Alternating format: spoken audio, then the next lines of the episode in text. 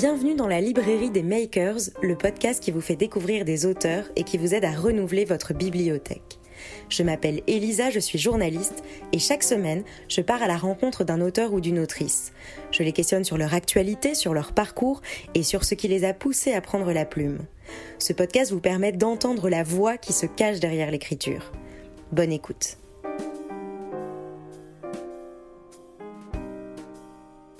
Bonjour Odile Doutremont, je suis ravie de vous recevoir dans la librairie des Makers, bienvenue. Merci, bonjour. Alors si vous êtes euh, ici en Belgique, dans votre pays natal, c'est pour parler de Baïkonour, votre nouveau euh, livre aux éditions de l'Observatoire, un roman particulièrement enivrant entre ciel et mer qui retrace l'histoire de Marcus, grutier, et Anka, une jeune fille en deuil de son père, marin-pêcheur disparu en mer. Alors on peut parler de carrefour de vie pour les deux personnages qui vont, suite à un terrible drame, être amenés à se croiser. Et c'est extrêmement euh, poétique, extrêmement délicat. On retrouve à la fois l'immensité du ciel et de l'océan, une rencontre inespérée entre un oiseau et un poisson. Alors d'emblée, j'ai envie de vous demander ce qui vous a poussé à prendre la plume et ce qui vous a inspiré pour ce, pour ce livre. Déjà, merci pour ce résumé. Euh, vous avez à peu près tout dit. C'est parfait. On peut, on peut s'en aller, je crois. on va rester un petit peu euh, quand même. Euh, Qu'est-ce qui m'a poussé à prendre la plume? Euh, moi, ça, fait, ça fait une quinzaine d'années que je suis scénariste. Donc je me suis essayée à d'autres médiums. Et euh, le roman, c'était un rêve de gosse, en fait. Euh, je crois que je rêve d'écrire un roman depuis que je suis en âge d'écrire, tout simplement. Euh, j'ai commencé par des poèmes que j'attribue à mes parents, puis j'ai écrit le journal de l'école. Enfin, tout. Il y, a, il y, a clairement un fil rouge dans ma vie rétroactive comme ça. Lié à l'écriture. Ouais. oui. Et, et voilà. Et donc j'ai fait du scénario pendant pas mal d'années. Euh, parce que ça, c'est ce qui se mettait à ma disposition à l'époque, et puis que par, euh, je crois que par pudeur, euh, je me disais que c'était probablement plus, plus à ma portée d'écrire un scénario plutôt que d'écrire un roman qui pour moi était le graal absolu. Alors c'est de la hiérarchisation. Donc c'était une limite. Euh, oui, c'était de la hiérarchisation de, de, de, complètement idiote parce qu'en fait c'est pas plus simple d'écrire un scénario que d'un roman, c'est juste un exercice différent. Mais voilà, je pensais que j'étais plus, c'était plus dans mes cordes, disons. Euh, Et qu'est-ce qui a fait que tu t'es mise à écrire vraiment? Je m'y suis mise, à, à, je me suis mise au roman parce que il y a trois ans j'écrivais un synopsis de long métrage que j'ai proposé à mon agent d'ailleurs à l'époque. Et ensuite je l'ai proposé à des, des producteurs et tout le monde m'a dit j'avais écrit synopsis avec une optique un peu différente, parce que le synopsis, c'est donc un résumé d'une histoire, c'est un exercice un peu rébarbatif oui. que j'ai fait euh, beaucoup dans ma vie, et donc j'avais une espèce de lassitude de me recoller à cet exercice, de m'y recoller de nouveau, ça m'embêtait un peu. Et donc je me suis dit, bah, finalement, en fait, je, en fait, pour la première fois, je vais m'amuser, je vais l'écrire comme une nouvelle. Ah, et donc, okay. euh, c'était dix pages de résumé d'une histoire, mais écrit d'un point de vue un peu différent. Enfin, en tout cas, c'était pour m'amuser, moi. Et il se trouve que le résultat, c'est que tout le monde m'a dit, mais tu devrais écrire un roman. Et, euh, donc voilà, de fil en aiguille, j'ai contacté euh, Muriel Beyer, qui à l'époque était la boss des éditions Plomb. Et, euh, et, en fait, elle m'a réaiguillée vers de la fiction française chez Plomb et euh, ça a très vite mordu, c'est-à-dire qu'ils m'ont dit que ça les intéressait. Et donc en fait, j'ai commencé l'écriture de mon premier roman accompagné d'un éditeur, ce qui est un luxe absolu. Et c'était excitant? Bah oui, c'était excitant parce qu'à la fois j'avais l'éditeur, donc j'avais besoin de convaincre plus personne, donc j'avais une forme de liberté euh, dans l'écriture, et, et, à la fois, et à la fois c'était la première fois que je faisais cet exercice-là, donc euh, donc il y avait une espèce d'aventure qui recommençait tous les jours à l'écriture quand je m'installais derrière mon ordinateur, donc ça c'était absolument formidable. Moi j'ai adoré ça. Et qu'est-ce qui a été le plus euh, galvanisant peut-être? Euh, Bah le jour où vous où votre premier roman sort, c'est quand même un moment assez, assez particulier. En fait, le, le premier, la première vraie émotion, c'est de le tenir en main. Donc ça, c'est un peu avant la sortie, genre un mois avant. Euh, surtout quand on, en rêve. Ça, c'était mon rêve, mais ça peut être n'importe quel rêve. Et puis tout le monde comprendra de quoi je veux parler quand on rêve d'un truc et que finalement on, arrive à l'obtenir. Il euh, y a quelque chose de très, euh, oui, de très. On est fier on est fier, on est fier de soi. Et on a peur un peu aussi, non? Oui, on a peur. Ça, c'est dans un, dans un, second temps. Le, le deuxième temps, c'est de se, de se, demander comment ça va être réceptionné, comment ça va être accueilli par le public, et si ça va être un four total ou si ça va marcher un peu. Euh, évidemment, ça, c'est l'inconnu, la vraie inconnue. Mais dans un premier temps, on est content de soi, et je trouve que c'est un truc qui est euh, sous-évalué. Euh, le fait de, on n'ose jamais dire qu'on est fier de soi dans, dans, ces sociétés occidentales, ou en tout cas. En Europe, on a du mal avec ça. Les Américains sont un peu plus libérés, les Anglo-Saxons sont un peu plus libérés par rapport à ça, mais nous, on a du mal à dire qu'on est fier de soi parce que je sais pas quoi, tout de suite ça fait prétentieux, etc. Non.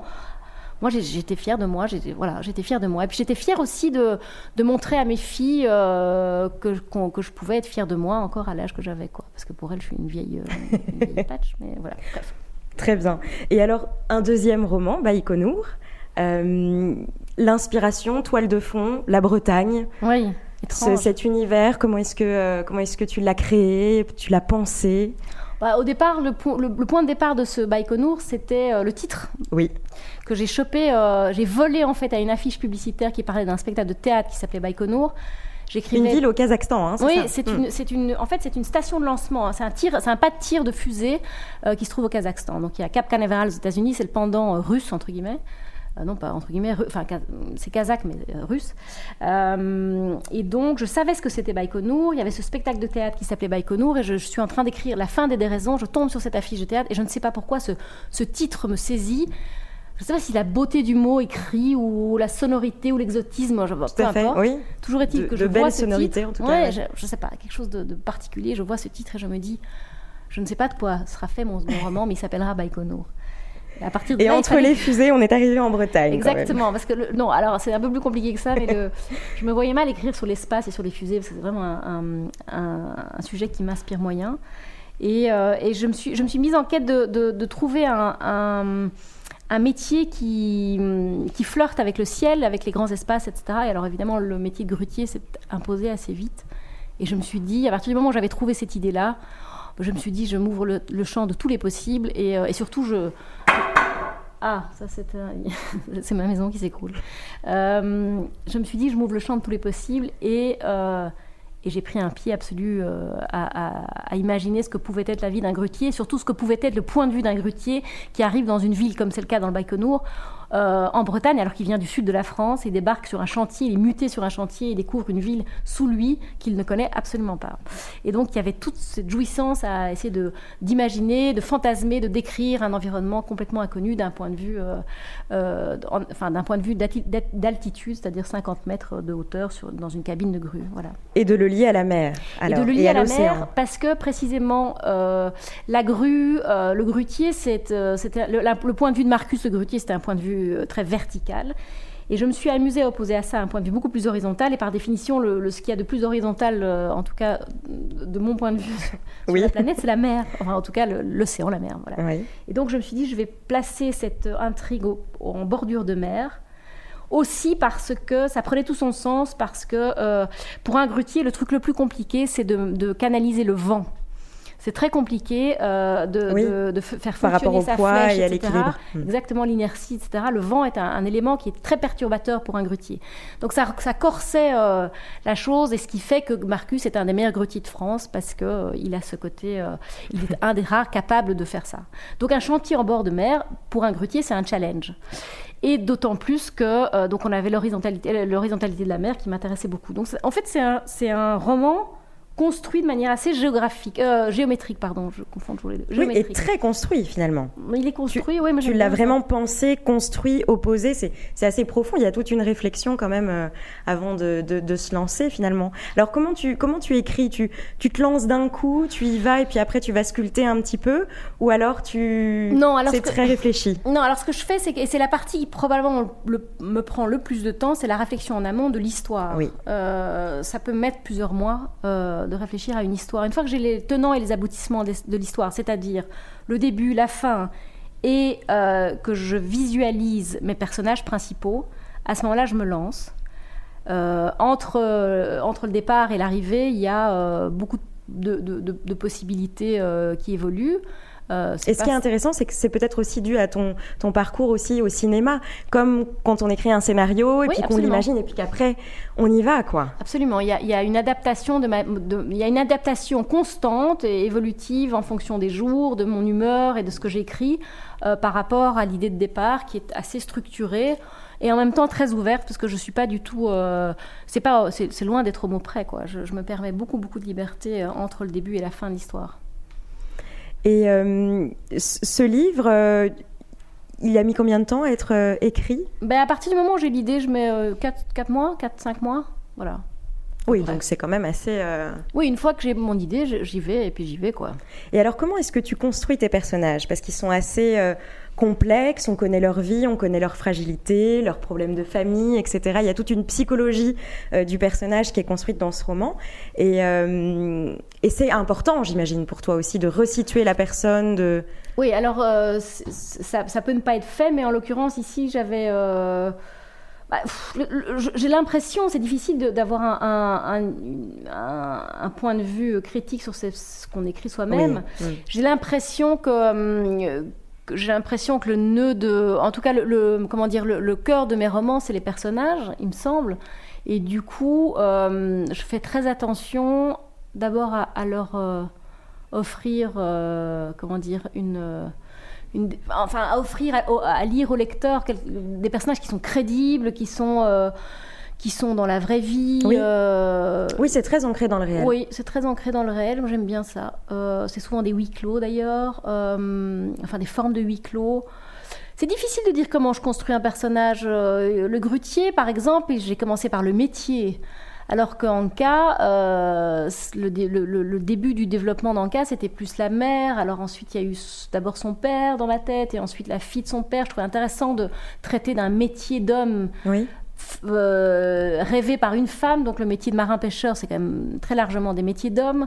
En fait, le métier de grutier aussi, c'est un métier d'homme. c'est vrai. Ce qui, est, ce qui en fait s'explique beaucoup moins parce que le métier de grutier, c'est un métier de doigté, de subtilité, de détail, de, euh, de délicatesse. Et assez cérébral, oui, tout à fait. Oui, c'est un, métier surtout de, manette, quoi. Mhm. On est aux manettes et alors c'est le, grutier est très lié avec le chantier en dessous et, et, euh, et, tout ça se joue au centimètre près, au, au, quart de poussée près pour pas que pour pas que le chantier en dessous soit en danger, mis en danger. C'est des, des, des, des, euh, masses gigantesques qui sont qui sont transportées. Donc le moindre écart ou la moindre, le moindre dérèglement de précision peut être fatal en bas. Tu as rencontré un euh, grutier déjà ou pas? Alors j'ai rencontré un grutier, je suis montée sur une grue et j'ai beaucoup beaucoup regardé de tutos grue, euh, YouTube grue, euh, trucs grue, toutes sortes de trucs grue. Et, Donc tu es maintenant très spécialisée dans les grues. Alors je ne sais pas si je suis très spécialisée, mais en tout cas j'ai recueilli tout un vocabulaire de grue et de grutier et je me suis amusée à le, compiler et puis à le, à le, rendre dans l'histoire. Mais c'est très, très amusant à faire hein, parce que à coup on se projette dans un truc qui est vraiment sans, sans le sans l'occasion du roman, jamais je me serais euh, intéressée à ce genre de métier. C'est très rigolo, très rigolo. Et d'ailleurs, le métier de marin aussi, moi, je suis pas du tout. Euh, c'est ce que j'allais te demander. Est-ce que tu es, proche de la mer, de l'océan? Est-ce que la Bretagne est un territoire où tu vas en vacances tous les étés? Non, rien, rien, rien, rien Non, non, pas du tout. J'ai aucune familiarité avec tout ça, zéro. Euh, d'abord, je suis pas très à l'aise en mer. J'ai failli me noyer quand j'étais plus jeune, euh, petite. Euh, j'en ai un souvenir moyen, euh, amusant. Donc j'ai une espèce de méfiance par rapport à la mer. Alors maintenant, ça va beaucoup mieux. Pendant, pendant des années, je suis restée vraiment à l'écart. C'est-à-dire que je suis restée sur la plage, je pouvais faire un mètre ou deux dans la mer, mais pas plus. Aujourd'hui, ça va beaucoup mieux. Mais mais non, je, je, je, ne suis pas, je n'ai jamais fait de planche à voile, je ne fais pas de voile, je ne sais pas ce que c'est que bâbord et tribord, euh, je ne comprends rien au, au, vent, au truc, au poussé, au machin, je ne comprends rien. Voilà, c'est pas du tout mon élément, pas du tout. Mais c'est aussi sortir de sa zone de confort que de... Voilà. Mais moi ça, je trouve que... Mais oui, et puis d'abord, c'est le grand luxe euh, et le grand privilège de, de l'écrivain, c'est qu'il peut se permettre d'aller à peu près où il veut. Pour autant que ce soit fait avec sérieux et qu'il travaille. Je veux dire, mais en fait, tout, tout, est ouvert, tout est possible. Moi, je peux raconter, si je veux, n'importe quoi. Alors après, que ce soit lu, pas lu, apprécié, pas apprécié, c'est autre chose. Mais si j'ai envie de le faire, je peux le faire. C'est quand même un énorme... C'est comme une liberté fondée... Enfin, oui, très très précieuse quoi. Euh, donc euh, et puis voilà, il y, a des romanciers ou des écrivains ou des auteurs qui parlent beaucoup de leur propre vie euh, parce que ça c'est un terrain de, de, confort pour eux. Moi c'est tout le contraire. Plus je m'éloigne de ma vie, mieux je me sens et mieux plus je me sens libre pour pour pour embarquer la fiction à bras le corps. Quoi. Mais c'est peut-être aussi ton côté euh, peut-être documentariste, de recherche de l'autre, de, de, voilà. Parce que donc tu as fait des études d'histoire, je crois, histoire du Proche-Orient. Exactement. Et puis alors en, en Belgique et à Londres. Oui à l'ULB et en Angleterre, à l'Université de Londres. Et tu es rentrée, je crois que tu, tu es devenue journaliste freelance. Alors j'ai travaillé comme journaliste, journaliste est un grand mot, mais j'ai bossé pour différents euh, magazines belges euh, et journaux d'ailleurs, un peu pour la Libre Belgique. éditrice après? Oui, j'ai travaillé dans une maison d'édition, j'ai été éditrice, ouais, c'était assez amusant ça. Et puis alors après dans la mode, un petit aller-retour dans la mode, communication, marketing. Oui, oui. Donc beaucoup, beaucoup de, choses. Comment t'expliques un peu ce parcours? T'es es, quelqu'un qui te laisse un peu aller au gré des rencontres ou des opportunités? Non, je, les études d'histoire je les ai faites parce que ça m'intéressait vraiment. Euh, en fait, pour tout, pour tout te raconter, au départ, j'ai fait une, première année de droit et j'ai raté euh, en seconde session, j'avais un examen de droit romain. avec un professeur, je vais le dire, hein, tant pis, je m'en fous. C'était à Saint-Louis, à Bruxelles. Le professeur s'appelait Monsieur Anard, et n'importe qui qui a été à Saint-Louis il y a 15 ou 20 ans se rappelle de lui. Se rappelle de ce type qui était un type assez costaud avec une grosse barbe noire. Et ce, professeur plutôt malveillant, je dirais, donc j'avais une question en seconde cesse sur les impenses voluptuaire. Je me souviens très bien. Il m'a demandé ce que c'était un examen oral. Il m'a demandé ce que c'était que les impenses voluptuaires et je me souvenais très bien de ce que c'était que les impenses voluptuaires. Et j'ai commencé ma réponse en disant alors les impenses et au lieu de dire voluptuaire, je dis voluptueuse. Ah. Et le type me regarde et il me regarde, il me dit ah non mademoiselle, ce ne sont pas les impenses qui sont voluptuaires, c'est vous. Euh, voluptueuse, pardon, c'est vous. Et en fait, ça m'a complètement désarmée, quoi. Oui. Je trouvais ça d'abord incomplètement déplacé. On n'était pas à l'époque mmh. MeToo, mais on était, et du coup, évidemment, j'ai rien dit. Et je me suis dit, nom de Dieu, euh, je me suis dit, merde, qu'est-ce que je fais avec ça quoi? Et donc j'étais absolument incapable de répondre à cette question dont je connaissais, par, je, me souviens très bien la réponse. quoi. Bref, j'ai raté. Il m'a foutu un 5 sur 20, j'ai doublé. Enfin, j'ai raté mon année. Et je me suis dit, et c'est idiot, et ça c'est idiot, parce que à refaire, évidemment que j'aurais recommencé mon année, c'est malin. Je veux dire, évidemment qu'on lâche pas l'affaire sur un truc comme ça. Et moi, j'ai lâché l'affaire. Et donc, je me suis dit, je m'en fous, je fais autre chose. Et donc, je me suis engagée en histoire du Proche et du Moyen-Orient à l'ULB. Oui. Et en fait, c'était passionnant. C'était passionnant. J'ai fait deux ans là, puis je suis partie en Angleterre. C'était passionnant et, euh, et je regrette pas du tout. Mais euh, et puis alors oui c'est ça. Votre question, ta question c'était qu'est-ce que oui. Euh, euh, moi j'avais j'avais j'avais un rêve qui était une obsession, c'était d'écrire. L'écriture. Alors j'ai commencé à être journaliste pour ça. J'y ai pas trouvé mon compte du tout parce que d'abord un j'étais pas journaliste de formation et deux on me filait des trucs qui étaient assez pourris et c'est pas grave et c'était normal parce que je commençais. Euh, ça m'a assez vite embêté, donc je suis passée dans l'édition parce que ça se rapprochait des livres, etc. En fait, c'est pas ça. Moi, je voulais écrire, je voulais écrire, quoi. Je voulais écrire moi, je voulais écrire des trucs moi. Et voilà, donc en fait, j'ai pris euh, au gré des opportunités, j'étais à droite, à gauche, en me cherchant un peu, honnêtement, jusqu'à ce que j'entame euh, ce, boulot de, de, scénariste. Et là, j'ai commencé à trouver un peu plus ma place. Voilà. Et si tu regardes un peu toute ta carrière, avec le recul, quel est le conseil que tu te donnerais qu'on t'a pas forcément donné? Euh, euh, le conseil que je. Non, je, on m'a pas donné de conseil du tout. Euh, je trouve que j'ai été assez tenace parce que Dieu sait que c'est compliqué hein, d'émerger dans ce milieu-là. le milieu d'écriture du scénario, etc., c'est un milieu généralement, c'est pas toujours le cas, mais généralement c'est très parisien, c'est assez fermé, c'est très exclusif. Il y a beaucoup, beaucoup d'appelés, très peu d'élus. c'est un métier compliqué. En plus, on est assez mal considéré comme, euh, il faut le dire, hein, les scénaristes sont pas très, à part les scénaristes qui, ont, qui signent avec un vrai nom et qui ont une carrière derrière eux et une, renommée, mais pour le reste, c'est compliqué. C'est compliqué de gagner sa vie, c'est compliqué de.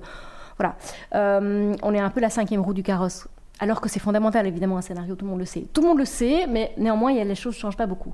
Donc, euh, c'est compliqué. En plus, j'étais belge, j'étais une femme, ça n'arrange pas toujours les choses. Ça, ça J'en ai, pas particulièrement souffert, mais ça n'a pas, pas aidé, on va dire. Oui.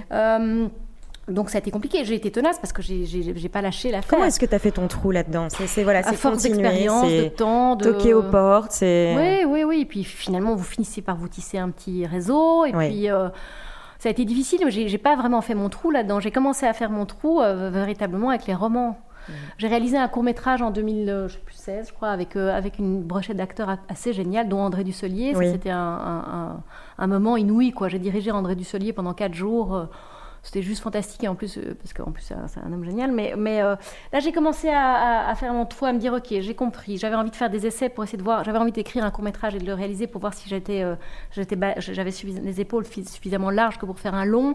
Et là je me suis dit tiens ok ça marche ça tient la route c'était coproduit par Canal le résultat était pas mal. J'étais assez content de mon truc voilà. Puis il se trouve que en fait les des raisons c'était un c'était un synopsis de long métrage ça devait être un long métrage et puis ça a fini par être un roman. Mais donc c'est aussi des carrefour de vie comme ça où à un moment donné vous vous retrouvez euh, au, croisement de deux chemins et puis vous prenez le chemin à droite plutôt que celui à gauche un peu par hasard. Après ça vous emmène euh, dans un truc qui est probablement mieux que celui d'avant. Peu importe, c'est la vie ça. Et je suis très contente. Hein. Aujourd'hui je suis extrêmement heureuse d'être là où je suis. Est-ce qu'il y a un nouveau rêve maintenant? Maintenant que le, premier rêve de, l'écriture du roman est, Oui, et je voudrais- t'atteins Je voudrais réaliser un film, je voudrais écrire une pièce de théâtre, tout ça est en chantier. Donc euh, voilà, ça c'est mes deux prochains, mes deux prochaines étapes. Et peut-être un jour adapter euh, un de tes romans ou pas oui, forcément? peut-être. C'est pas complètement une priorité. Euh, je pense que je me sens plus confortable avec Baïkonour qu'avec les déraisons. Il, a- il en a été question avec les déraisons. On a un peu tourné, j'ai un peu tourné autour du pot beaucoup. Je me suis dit, est-ce que c'est vraiment une nécessité d'aller adapter sa- son propre roman? Oui. c'est pas, ça peut paraître un peu consanguin par moment.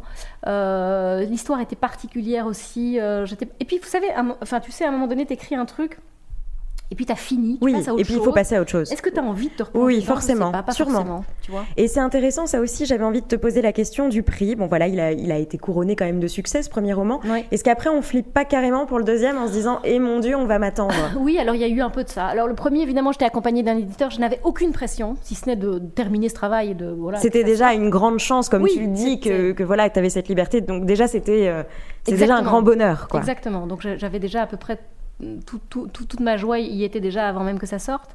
Euh, le deuxième, oui, tout à coup, euh, tu te dis bon. euh, parce que évidemment, t'en as plein qui se disent bon, c'est un accident de travail, quoi. Eh, ok, elle a sorti un bouquin, mais est-ce qu'elle est capable de faire un deuxième? Est-ce que c'est vraiment un truc ancré? Est-ce que c'est vraiment un vrai boulot? Est-ce que vraiment elle, elle a la- les épaules suffisamment solides que pour en sortir? Ou alors est-ce que c'est euh, c'est juste euh, ok, good luck Enfin, tu vois, une- Oui, oui. La, la bonne chance du premier, quoi.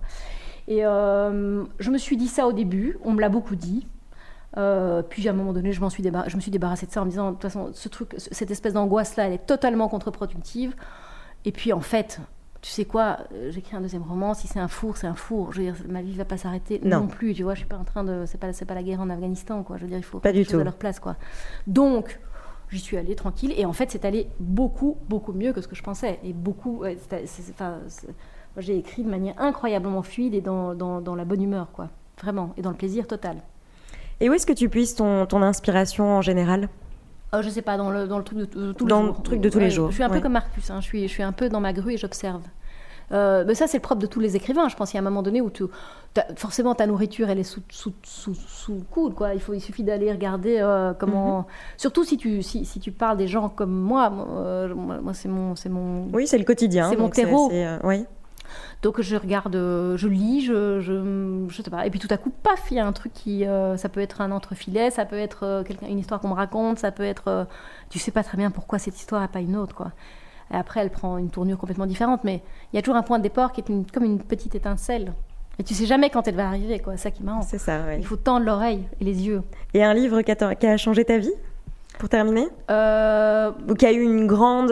Oui, euh, un livre qui de Catherine Lessy aux, aux- aux éditions, aux Actes Sud qui s'appelle euh, euh, Personne ne disparaît, qui est un livre qui m'a. euh, J'ai lu ce bouquin et je me suis dit, ok, moi je suis capable d'écrire un livre aussi. Je sais pas pourquoi, aucune idée pourquoi. Parce qu'elle m'a mis dans. je Ça a que déclenché quelque chose oui, je crois toi. que j'aurais. J'ai lu un livre que je pense que j'aurais été capable d'écrire. En tout cas, pas capable dans le sens où y- je me- rien à voir avec. Euh, Waouh, c'est super. Euh, Ce que je veux dire, c'est que elle, elle écrivait. Elle j'aurais pu être à sa place. Je veux dire, j'avais l'impression que qu'on était jumelles d'écriture, quoi. Et, euh, et donc là, je me suis dit, ok, si elle le fait, je la connais pas, mais je m'en fous, moi je vais le faire aussi. Donc ça, c'est un truc. Et puis non, s'il y a plein de bouquins qui ont, en tout cas, qui ont compté beaucoup, beaucoup. Euh, le Loup des steppes de Herman Hesse, j'ai lu ça quand j'avais 14 ans. Ça, euh, oh, je me souviens d'un coup de poing dans la figure absolument monumental. Euh, Qu'est-ce que j'ai Moi, j'ai- des souvenirs de bouquins à l'école. J'étais en français fort, et alors on Oui. lisait, euh, je sais pas moi, une dizaine de bouquins par mois, un truc comme ça. Et j'ai des souvenirs de, de romans de Camus, de Sartre que j'ai adoré. De... T'es une grande lectrice en ce moment? Enfin, je veux dire maintenant ou... Ouais, je lis, je lis, euh, je relis de plus en plus. C'est rigolo parce que au début, quand j'ai commencé à écrire les déraisons, je me suis dit merde, je peux, je peux plus lire de romans parce que sinon ça va m'in- ça va infuser en moi ou je sais pas quoi, gna, gna, gna, une espèce de posture complètement délirante. En ayant peur d'être contaminée par. euh, ça a duré pas très longtemps, hein, je te rassure, mais un peu de ça. En fait, pas du tout, évidemment, au contraire. Oui. Tout ce que tu lis est hyper nourrissant et, Tout à fait. et le talent des autres, évidemment, euh, ne fait que euh, te porter, c'est sûr et certain.